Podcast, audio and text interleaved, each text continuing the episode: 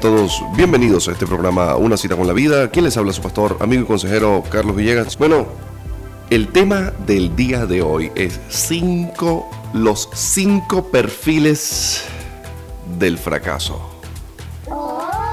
Sí, agárrese ahí porque hoy vine. Sí, sí.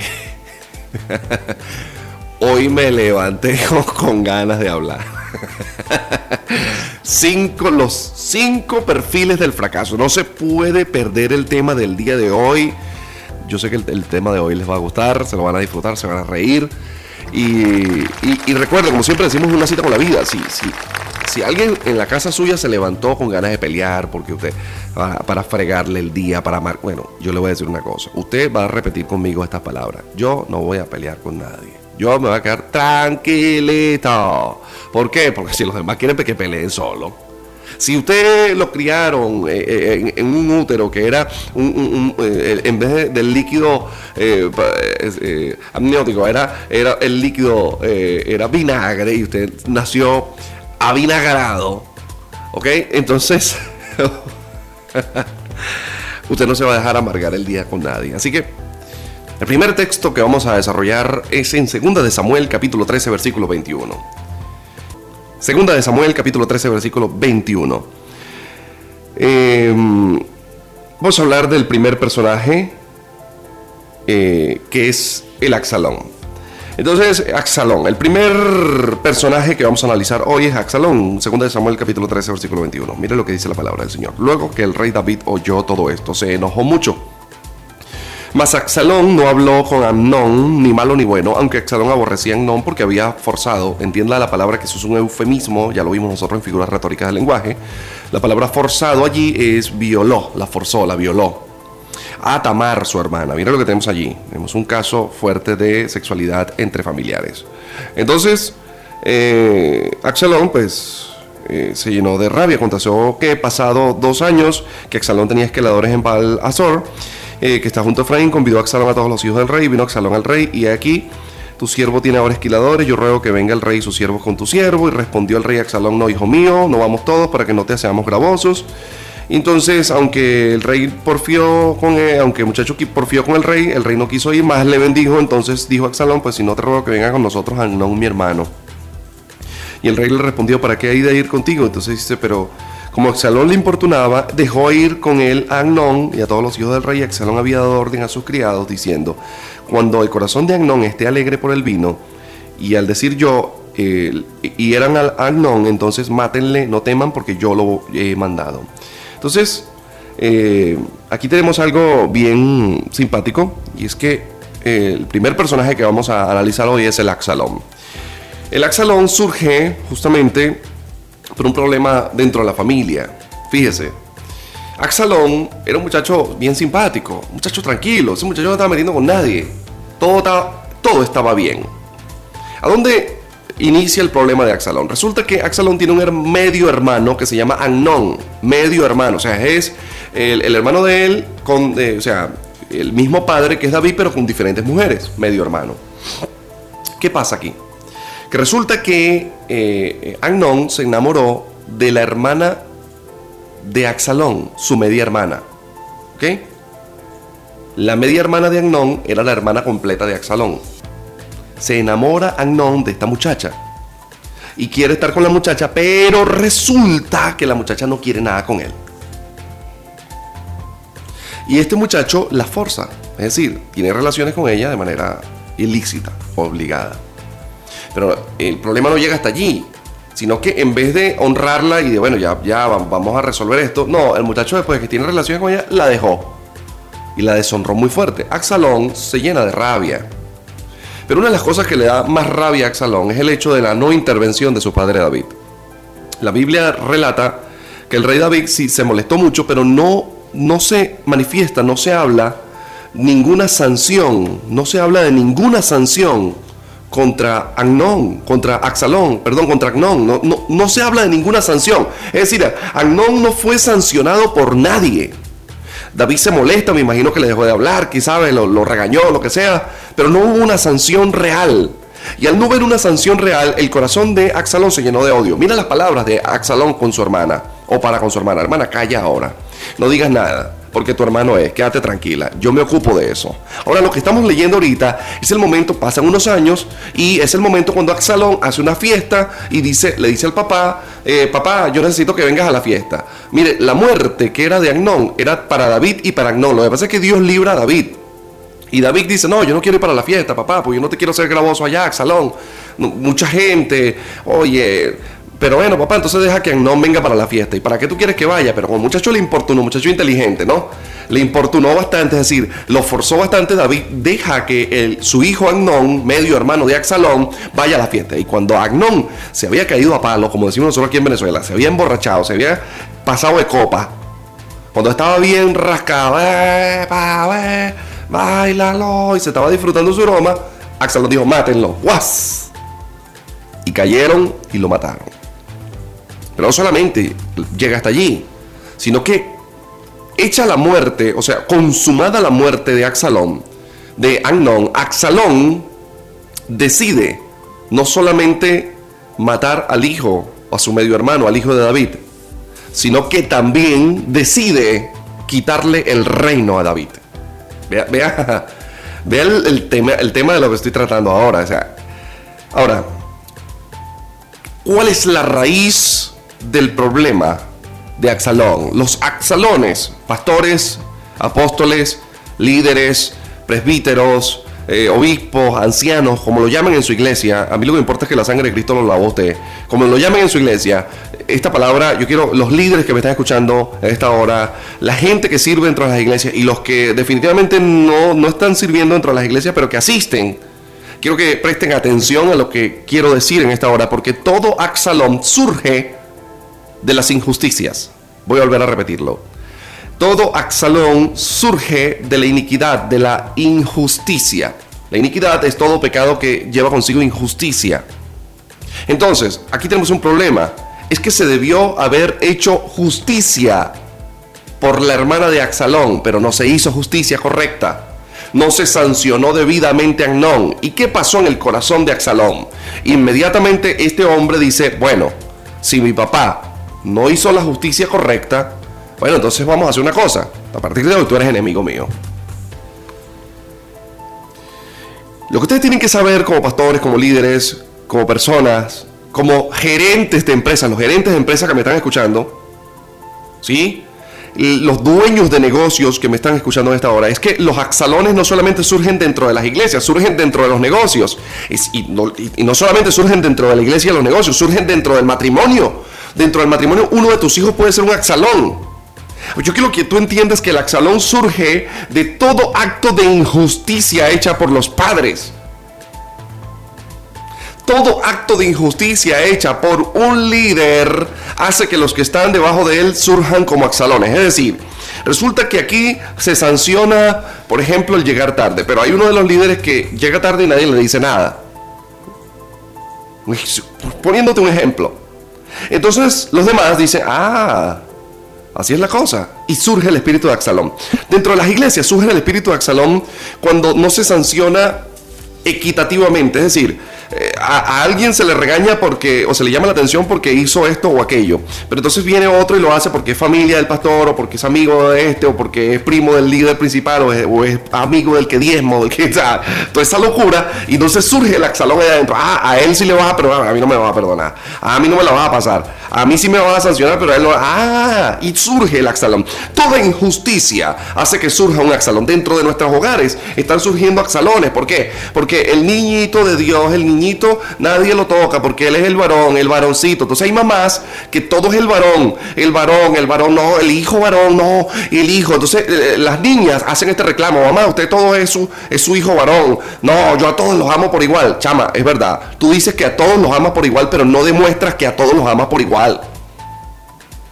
Entonces vienen y te surgen tres, cuatro hembras axalones dentro de tu casa te surge una hembra Axalón que te quiere quitar la casa, que se vuelve tu enemiga, que pelea contigo, que, que va por tu cabeza y tú dices, pero ¿qué hice yo para que esta muchacha me odiara? Bueno, yo te voy a explicar qué es lo que hiciste. Hiciste un acto de injusticia. Tú le diste preferencia al varón cuando no debiste haber hecho eso. También pasa con los papás. El papá es todo es la niña, la niña, la niña. Y el varón te chamo.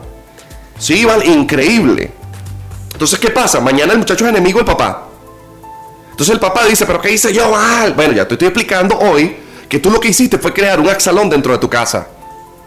Yo como pastor sanciono. Y cuando digo sancionar es que si yo tengo que llamarle la atención a alguien dentro de la iglesia, a mí no importa el cargo que tenga ni lo que... O sea, así es simple. Si hay que llamar la atención y lo malo es malo, punto. Ven acá, negro. Siéntate aquí. Y las cosas son piqui, piqui, piqui, piqui, pam, pum, rapapá, cha, cha, cha. Acabado el problema. Si no le gustó, bueno, chévere, pero se lo tengo que decir. Ahora, ¿por qué surge de la injusticia? Porque la injusticia crea en los axalones, o sea, la fuerza vital de un axalón es la raíz de amargura. Mira lo que dice el libro de Hebreos. Tengan cuidado que brotando alguna raíz de amargura en alguno de ustedes caigan de la gracia, dice una versión, y lo otro dice, escucha, y dice así, y por esa raíz de amargura muchos sean contaminados. Es que la raíz de amargura que surge a raíz, valga la expresión, de las injusticias o a causa de las injusticias, esa raíz no distingue a quién va a asesinar. Cuando una persona se llena de, de amargura, de odio, porque su mamá ama más a su hermana o a su hermano que a él, que a ella, eh, eh, cuando se llena de raíz de amargura, eh, esa persona cuando ataca en el espíritu de Axalón no distingue a quién va a asesinar. Si a su hermano, y cuando yo digo asesinar, hablo de una forma no literal, es decir, ah, estoy hablando de daños morales, de envidias, de, de meter en problemas al otro, y en algunos casos se han visto casos, se han visto situaciones donde sí, definitivamente un hermano ha atentado contra la vida de otro. Esto se ha visto ya hijos que han atentado contra la vida de los padres. Son espíritus de Axalón. El espíritu de Axalón se contamina, y no solamente se contamina, sino que contamina a todos los que están a su alrededor. Mi mamá siempre fue preferente con fulana.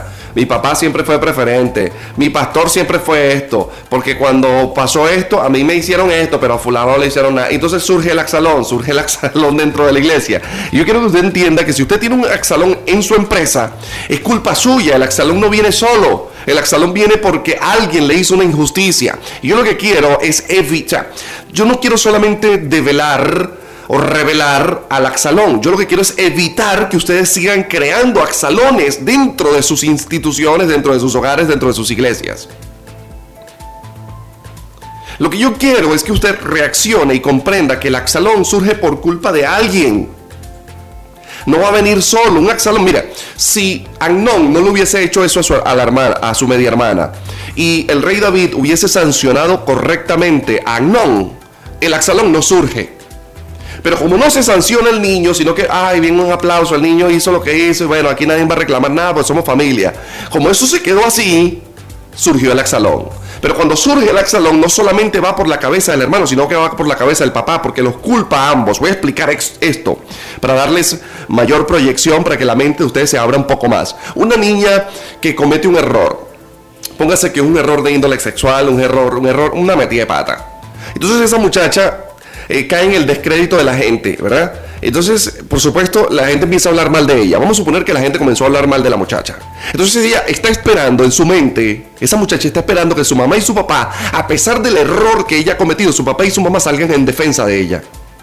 Pero resulta que eh, su papá y su mamá, en vez de salir en la defensa, empiezan a decirle que tú eres una vagabunda y una sinvergüenza. Esto le pasa porque por ser una rolo en la boca, chama. Entonces, en la mente de la muchacha ocurre esto. Mi papá y mi mamá, que eran los que deberían haberme defendido, no me defendieron. Y con el paso del tiempo, ese sentimiento se vuelve una raíz y esa raíz contamina a la muchacha y esa muchacha una vez contaminada con la raíz va a contaminar a los hijos de ella y va a contaminar a la familia de ella y se va a volver una enemiga del papá y de la mamá. Y usted dice, pero ¿por qué, pastor? Pero ¿cómo usted, cómo usted dio con esto? Pero usted sabe cuánta gente he atendido yo en consejería que tiene un espíritu de Axalón. Y cuando digo con un espíritu de Axalón, no es un demonio que, tiene en la frente, yo soy espíritu de Axalón. No, estoy hablando de la forma, del comportamiento de la persona que tiene, que tiene entronizado en Axalón. Ahora yo quiero que usted comprenda esto. Los axalones surgen por un problema en la paternidad. Hay iglesias que, miren lo que voy a decir, fuerte lo que voy a decir ahorita, candelazo. Hay iglesias que, póngase, tienen 200 miembros, ¿verdad? Entonces fíjate esto, escúchate esta. 200 miembros, llega a 200 miembros. Cuando van 200 miembros se divide. Y le quedan 120. Se recupera. Escucha, escucha, se recupera. Vuelve a llegar a 200 y se vuelve a dividir. Se recupera. Llega a 250 y se le van 50. Vuelve a llegar a 200, se le van 30. Vuelve a llegar a 200, se le van 40. Y esa persona, ese pastor, ese líder, no se da cuenta que tiene un exalón adentro. Que hay una práctica, hay algo ahí que está mal eh, a nivel eclesiástico. Y que eso va a hacer que su iglesia, que debía ahorita tener mil personas ahí adentro, todavía sigue teniendo 20 años después los mismos 200. Y no es que no está trabajando ese pastor, es que él está trabajando porque hay algo que está mal adentro. Los axalones te dividen el pueblo. ¿Qué hizo Axalón? Se paró a la puerta y atendió a la gente que David tenía que atender. Y se ganó el corazón del pueblo. Y una vez que se ganó el corazón del pueblo, ¿sabes qué hizo el muchacho? Bueno, mira, David, ¿sabes qué? Tu tiempo se acabó. Acaba de llegar el tiempo mío. y el Axalón surgió y le y vino por la cabeza de David. David deja el reino y se lo deja a Axalón. Y se viene una guerra de los generales de David contra los siervos de Axalón. Y en esa guerra, mira lo triste, porque cuando usted deja que un Axalón surja, todo Axalón está destinado a la muerte. Escuche, todo Axalón está destinado o a la muerte espiritual o a la muerte física, pero está destinado a la muerte. Cuando la guerra se viene y viene la persecución, el muchacho Axalón, a pesar de que David dijo, no lo maten porque es mi hijo, el muchacho lo mataron. Y lo que no se está entendiendo es que si usted a nivel empresarial deja que le surja un axalón, esa persona va a morir económicamente con usted. Es decir, va a llegar un momento en que tú tratando de frenar ese axalón que te quiere quitar lo tuyo, que se levantó contra ti, lo vas a terminar sacando económicamente y eso es una muerte económica. Ese muchacho que se levantó o esa muchacha que se levantó o ese líder que se levantó en tu iglesia y que quiso tu lugar y que vino por la cabeza tuya, tú vas a terminar sacándolo, pero él va a tener una muerte espiritual. Porque el axalón siempre muere espiritualmente hablando. En algunos casos físicamente, qué triste. Entonces, hay un problema familiar, paternal, y esto también se traslada a la parte eclesiástica. Quiero que la gente comprenda que no debe hacerle injusticias a sus hijos, no debe hacerle injusticias a sus empleados, no debe hacerle injusticias a sus líderes, no debe hacerle injusticias a sus súbditos, no debe hacerle injusticias a sus seguidores. Usted debe actuar con justicia para que no le surjan los axalones. Debe ser equitativo en todo. Los axalones tienen y van a mostrar características. Una de las características es que todo axalón va a querer lo tuyo le va a gustar es lo tuyo, no lo de ellos. El axalón es el tipo de persona que no le gusta ver sonrisa bonita en cara ajena. ¿Eh? Él va por lo tuyo. Le gustan las mujeres, pero le gusta más la tuya. Le gustan los negocios, pero le gusta más el tuyo. Le gustan los cargos, pero le gusta más el cargo tuyo. Cuando Axalón, llevado por la raíz de odio, de amargura que tenía en su corazón, eh, le da eh, muerte a su, a su hermano Agnón, la cosa no termina allí él quería darle muerte. Cuando él invita al papá y al hermano, es porque el plan era matar al papá y al hermano de un solo golpe. Pasa que David no va para la fiesta. Pero el plan era darle, como decimos nosotros aquí en Maracay, chuleta al papá y al hijo de un solo golpe. Una sola parrilla. Una sola fiesta. Pero resulta que no se le da el asunto. David queda vivo. Entonces Axalón va en guerra contra David. Y David deja el reino. Y mire, para que usted entienda, el Axalón quiere lo tuyo. Si tienes a alguien al lado, si vas manejando, si estás allí, repítele al que tienes al lado. Despierta, wake up, despierta. El Axalón quiere lo tuyo. El Axalón quiere lo tuyo. Una vez que Axalón hace que David deje el reino, Axalón agarra a las mujeres que eran del papá y, y tiene relaciones públicamente con ellas. Porque todo Axalón no se conforma, no se sacia, es un monstruo que aún teniéndolo todo quiere más. Quiere tu unción, quiere tu mujer, quiere tu iglesia, quiere tu negocio, quiere tu carro. Hay gente que se va a sentar contigo a supuestamente ser tus amigos, pero lo que quieren es lo tuyo. Y yo quiero que tú aprendas a identificar, porque ¿cuál es la intención del programa de hoy? Que la gente que me está escuchando abra los ojos y sepa quién es un axalón. Y que una vez que ha identificado al axalón, lo neutralice, no le pastores, por favor, apóstoles, gente, obispos, ancianos, presbíteros que me están escuchando por el amor de Jesús, si ya identificaste que fulano es tiene un espíritu de Axalón, quiere lo tuyo, no le des cargos prominentes porque te va a acabar la iglesita, mijo.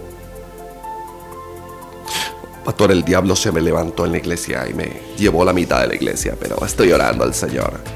Pastor, y, hace tres años también no, te pasó lo mismo. ¿No será que tú, en tu mente, el perfil que eliges es Axalón? El perfil de liderazgo que eliges son Axalones.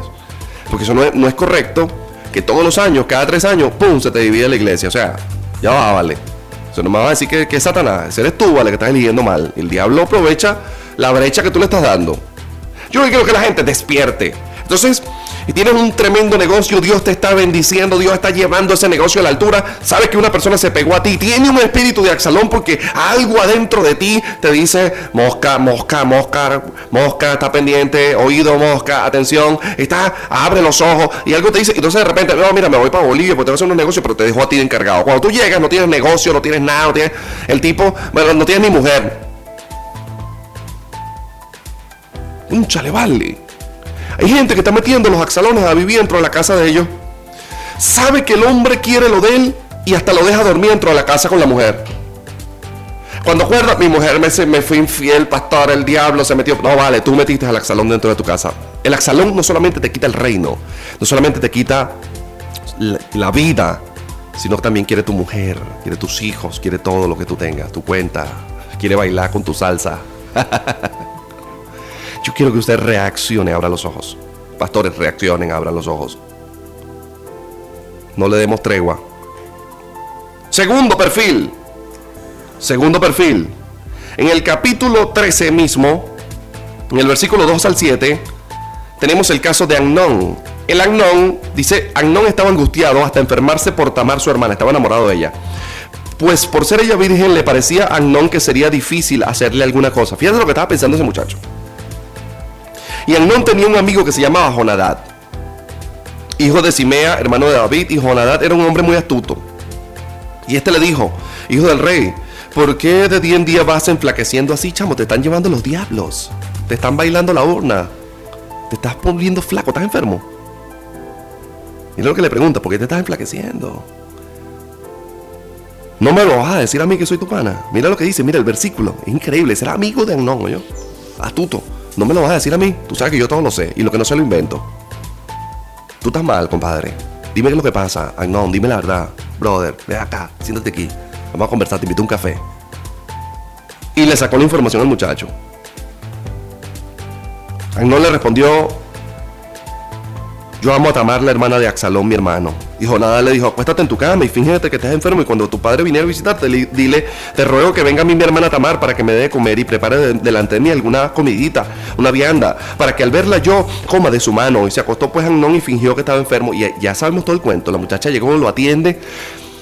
Y el muchacho se acuesta en la fuerza. Ahora, ¿de dónde surgen? Ya, ya vimos de dónde surgen los axalones, ¿verdad? Ahora, ¿de dónde surge el agnón? El agnón surge de la falta de corrección.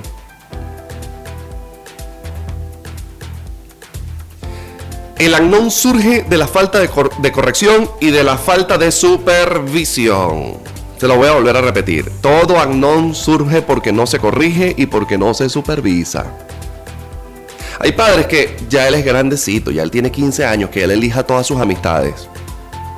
Entonces su hijo se está relacionando con un poco de gente bien mala, su hija se está relacionando con un poco de muchachas bien malas, y usted no interviene en el asunto, usted se queda tranquilito, no, porque ya él tiene derecho a elegir. Sí, es que él tiene derecho a elegir, pero supervísalo. ¿Quién le supervisó la amistad Agnon? ¿quién corrigió a ese muchacho? O sea, ¿quién se sentó con ese muchacho a hablar? Mira, vale. ¿quién supervisó que ese muchacho, mira, se dio cuenta el amigo de él que el muchacho gustaba de, su hermana?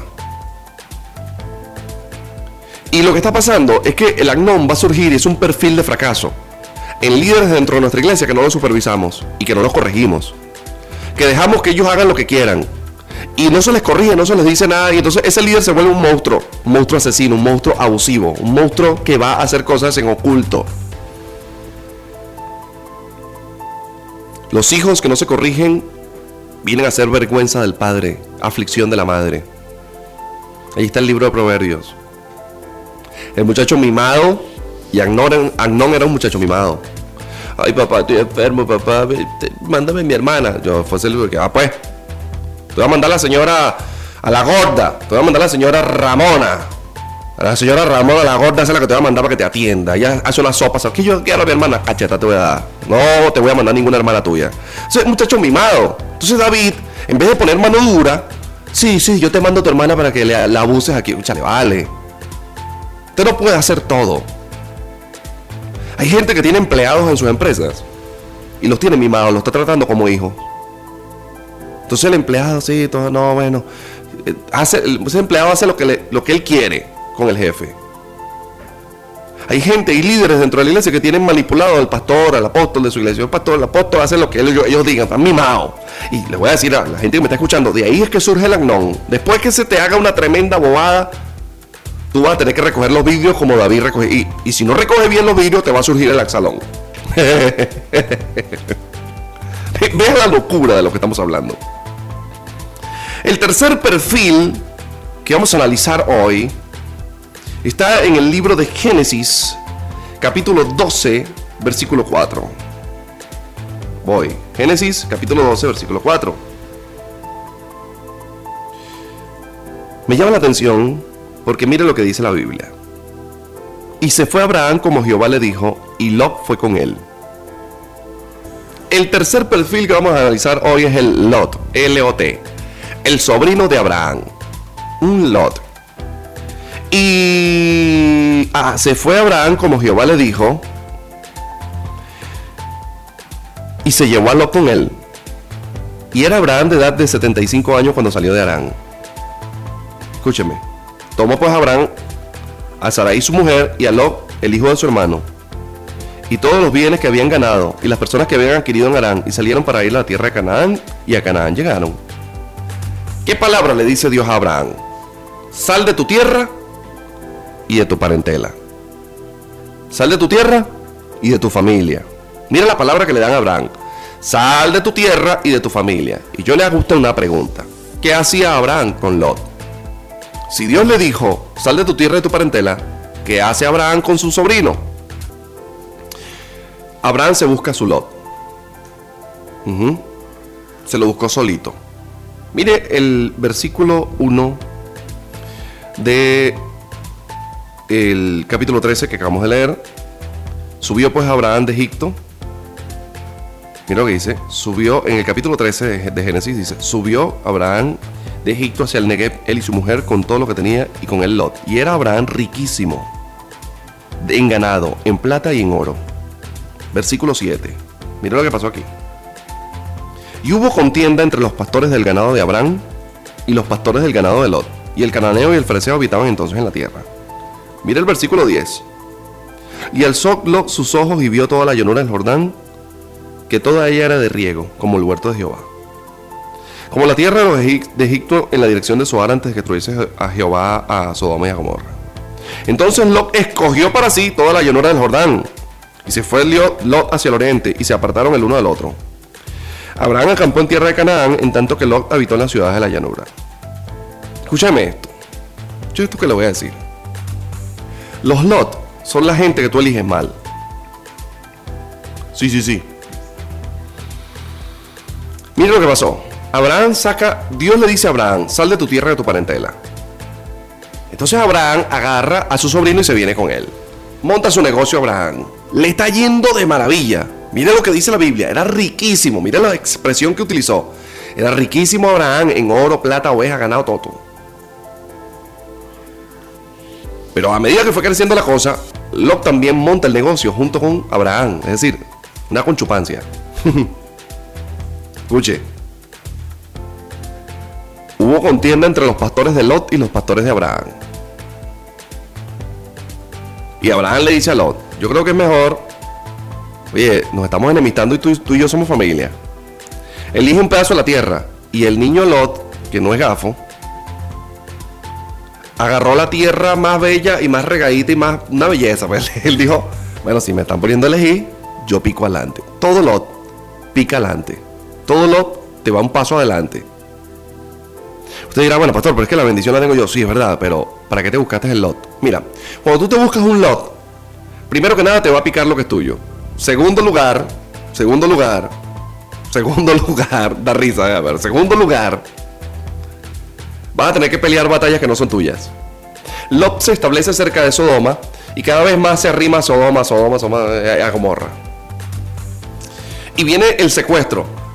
Los reyes que Dorlaomer y todos esos más reyes hicieron una coalición, vinieron, atacaron a los reyes de Sodoma y de Gomorra y se llevaron cautivo a Lot y a sus hijos y a sus siervos.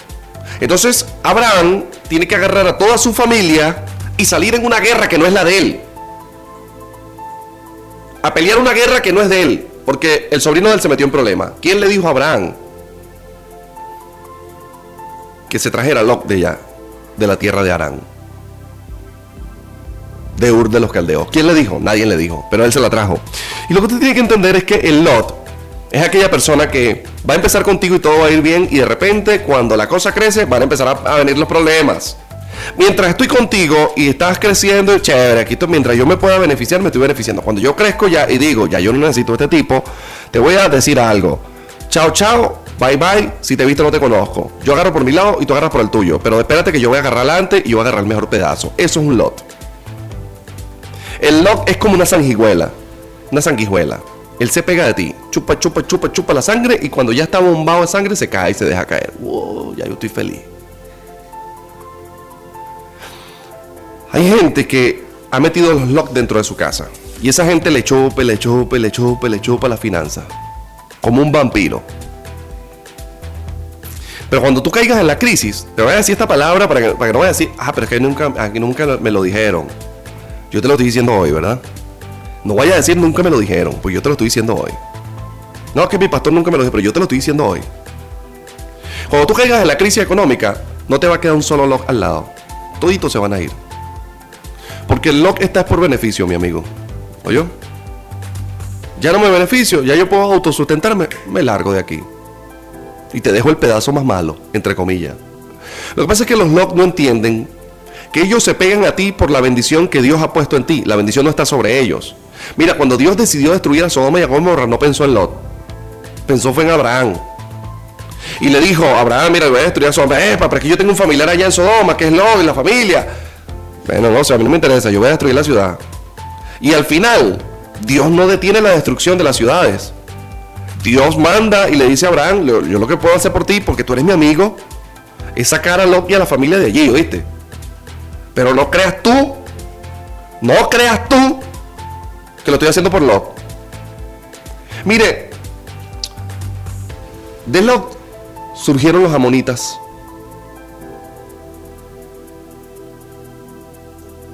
Sí, enemigos acérrimos de los israelitas.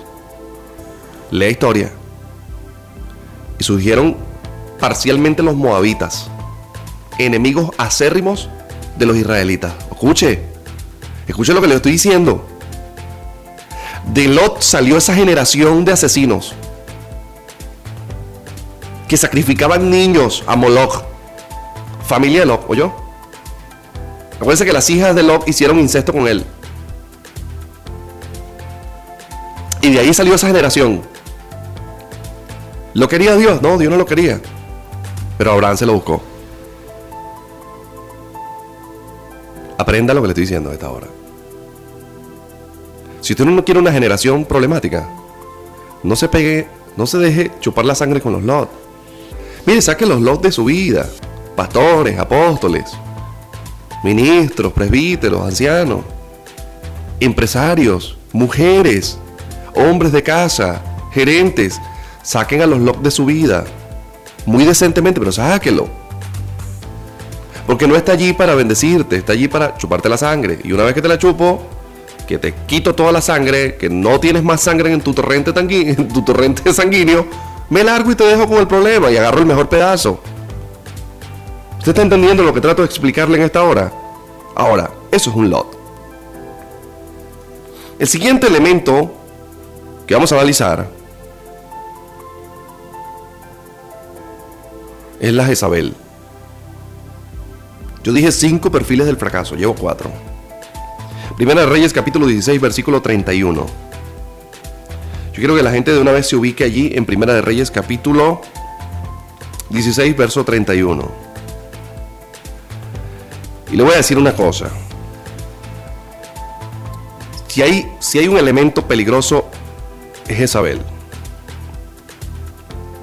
Si hay un elemento de cuidado es Jezabel. Porque las Jezabel perduran en el tiempo, ¿yo? Ellas son difíciles de matar. Son difíciles de erradicar.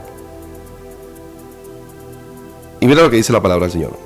Porque le fue cosa ligera andar con en los pecados de Jeroboam, hijo de Nabat, y tomó por mujer a Jezabel, la hija de Etbaal, el rey de los Sidonios, y fue y sirvió a Baal y lo adoró. Fíjese esta palabra que estamos leyendo hoy. Resulta que Acab se casa con Jezabel. Jezabel tiene un asunto, un asunto muy particular. Jezabel busca destruir dos cosas, dos cosas. Y eso va dentro de las iglesias. Busca destruir la profecía y busca destruir la paternidad. Escúcheme. Usted dirá, pastor, pero ¿de dónde saca usted eso? Bueno, lo primero que trata de hacer Jezabel, que trata no, que hace, es perseguir a todos los siervos de Dios, profetas sobre todo. Fíjese que ya no persiguió sacerdotes ni ella persiguió a los profetas. Los elimina e instituye a los profetas de Baal. Una de las cosas que quiere hacer el espíritu de Jezabel en este tiempo es destruir la profecía. Lo segundo que quiere hacer el espíritu de Jezabel en este tiempo es destruir la paternidad. Mire, yo lo he dicho muchas veces. Usted puede ser pastor, pero si Dios no le da a usted un corazón de padre para tratar a las personas con las que usted se relaciona, usted siempre se va a relacionar con ellos con distancia y nunca va a poder ser un íntimo de ellos. Y ellos quizás van a querer hablar con usted cosas muy privadas, pero no van a tener la confianza. En cambio, cuando hay un, corazón que Dios ha puesto, y eso, escúcheme, porque la paternidad es un corazón que Dios da. Es una sensación que Dios da a los hijos de Él. Cuando usted tiene un corazón de padre, la gente, usted, mire, no solamente lo quiere como padre, sino que le habla y le cuenta su intimidad y usted sirve para ayudar a estas personas. Entonces Jezabel persiguió la paternidad en el sentido de que el profeta Elías era el, como decir, el padre de Israel. En este sentido, era la persona más influyente a nivel ministerial dentro de Israel. Y iba por la cabeza de él. Fíjense que ella neutralizó a los demás profetas, pero su intención era neutralizar a Elías. Sí, rudo, ¿no? Fuerte lo que estoy diciendo. Si yo neutralizo la cabeza, neutralizó todo el Estado. ¿Sí? Y esa mujer iba era por la cabeza. Ella siendo cabeza, iba por la cabeza, que era el profeta Elías. Porque ya ella ya había... Fíjate que una de las partes donde Elías se esconde, dice, Señor, solamente yo he quedado. No, le dice, Señor, tú no solamente has quedado, yo tengo reservado un poco de gente que no han doblado sus rodillas. Pero es que Jezabel los había perseguido a todos. Y dentro de las iglesias, ese espíritu de profecía hermoso, el que el, apóstol Pablo habla, que es para edificación de la iglesia, está muriendo. Y se ha mezclado un espíritu raro de profecía, un espíritu raro ahí, donde la, viene un, una persona supuestamente con un espíritu don de profecía y le dice al otro, el Señor me dice que este no es tu marido, es este, divórciate de este y cásate con este. Y un espíritu de profecía raros. Mire, ahí me ha tocado sacar demonios de ese tipo, ¿oyeron? Para que sepan. Yo lo dije el otro día, estaba predicando en la iglesia y yo le he sacado demonios a gente así. Que el Señor tal, porque ahora está Y entonces una cosa rara ahí. Ah, sí. Ah, tú vienes aquí a dar una palabra de profecía rara. Ven acá, que te voy a sacar ese demonio. ¡Guau! Cállate la boca en el nombre de su. mire, tengo testigos. Han vomitado espuma. Porque son demonios de Jezabel que se meten dentro de las iglesias para asesinar la palabra del Señor dentro de las iglesias. Pero solamente eso, para asesinar la paternidad, el cariño de un hombre hacia sus hijos espirituales, lo asesina el espíritu de Jezabel. Entonces, ese es el cuarto perfil que nos va a llevar al fracaso, señores. ¿Cuál? Mire, se lo voy a repetir. Axalón. Ya sabemos dónde surge. Agnon. Ya sabemos de dónde surgen. En los Lot. Ya sabemos de dónde surgen. Y la Jezabel. La Jezabel surge porque tú la dejas colarse. Y ella se entroniza y luego es la que gobierna. Y no estoy diciendo que una Jezabel sea una mujer, solo que bueno, que la Biblia la llama Jezabel y chévere, pero escúcheme. Hay hombres que, tienen ese espíritu de Jezabel y mujeres también. Finalmente, tenemos el último perfil, peligrosísimo. Las atalías. Las atalías. Ay Dios. Aquí, mira. Ay Dios santo, Señor Jesús. Que Dios tenga misericordia de nosotros. Les voy a decir una cosa. Las atalías son peligrosas. Y surgen de un momento bien particular. Ellas no surgen de casualidad. Mira lo que dice la palabra del Señor. Cuando Atalía, madre de Ocosías, vio que su hijo era muerto, el rey se levantó Mira lo que hizo Atalía y destruyó toda la descendencia real. Vea lo que hizo Atalía. Se levantó y destruyó toda la descendencia real. Ese es Atalía. Para ponerlo en contexto, resulta que el hijo de Atalía es asesinado. Y en lo que el muchacho es asesinado o muere, Atalía se levanta de inmediato, ¡guas! Y brinca. Y para ponerse ella como reina, mató a todos sus familiares. Mire la locura. Mató a los nietos, a los sobrinos, a los primitos y a todo lo que fuese varón dentro de esa casa para que nadie, ninguno gobernara. Y ella se quedó como la reina madre. Y gobernó en Israel unos añitos, lo, gobernó.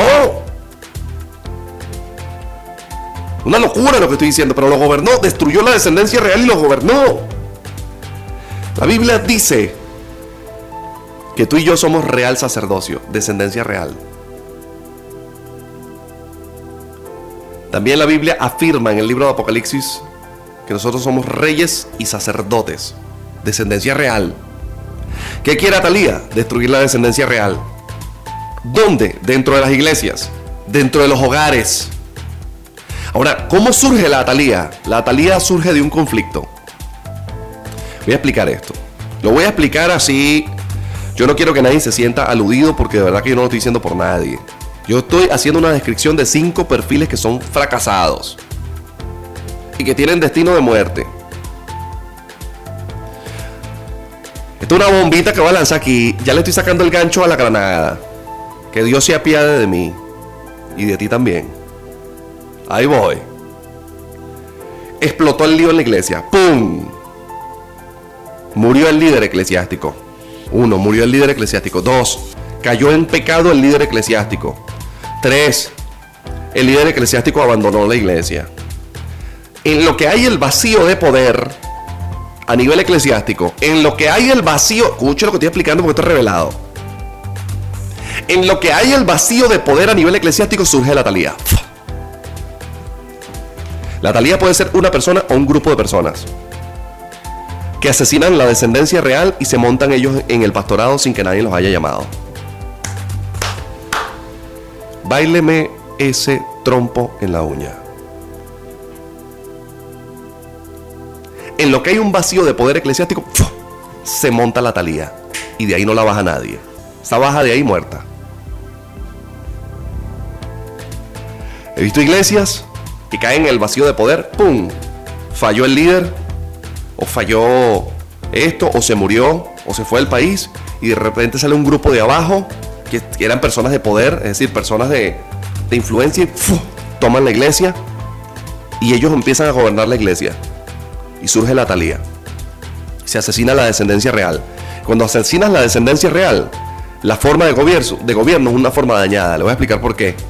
Porque Dios no dirige las iglesias a través de un grupo de personas de manera democrática y no, Dios dirige las iglesias y eso no es nuevo. y esto lo que estoy diciendo no es nuevo, es a través de pastores, de líderes, de ministros, apóstoles.